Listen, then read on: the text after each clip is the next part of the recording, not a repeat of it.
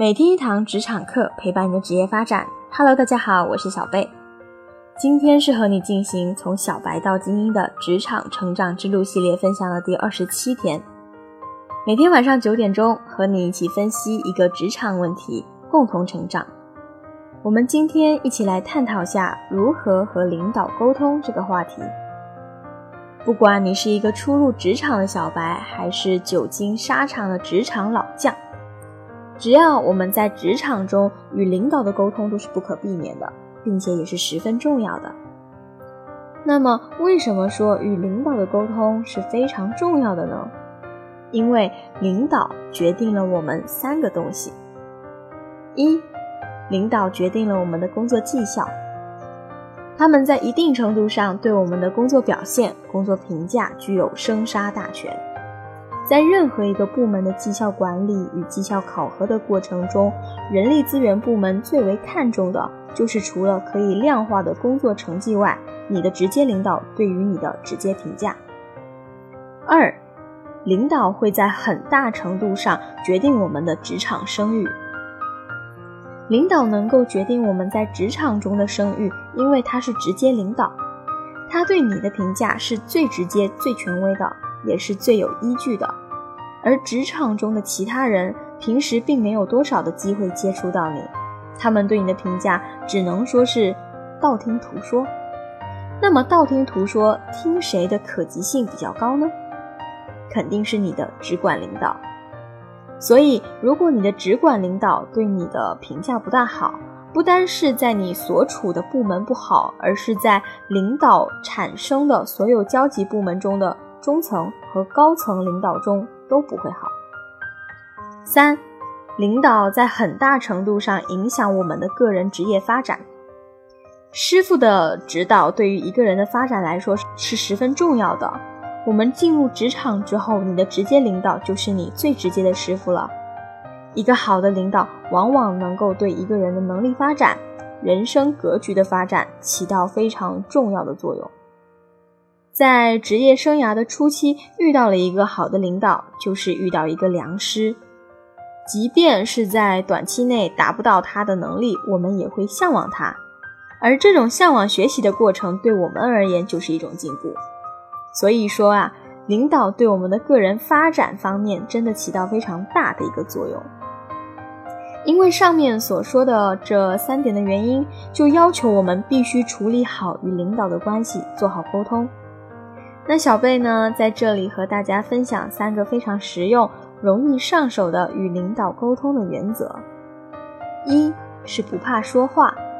对于领导，对于员工，那么领导会这么想：说错话的员工有价值，因为错了可以改；而不说话的员工没价值，因为不说话就没有思考和反馈。领导啊，最头痛的就是。嗯，开会的时候每提到的一个问题，下面就鸦雀无声的。有互动才有沟通啊，有沟通信息才有流动啊。信息向下流动，计划才能执行；信息向上流动，问题才能反馈。高效能人士七个习惯中的说，呃，曾经说过的积极主动，首先就是要敢说话。二是不说废话。既然我们都知道沟通这么重要啊。嗯，领导这么需要沟通，为什么还有人不敢说话？因为很多人常常说的是废话，自己也知道那是废话，自然不敢说出口了。那么什么是废话呢？沟通是为了传递有价值的信息，推动协作。沟通的结果指向行动，向上沟通最大的价值就是提供有利于决策信息。如果一句话不能指向决策，或者是没有办法提供有利于决策的信息，那么这就是废话。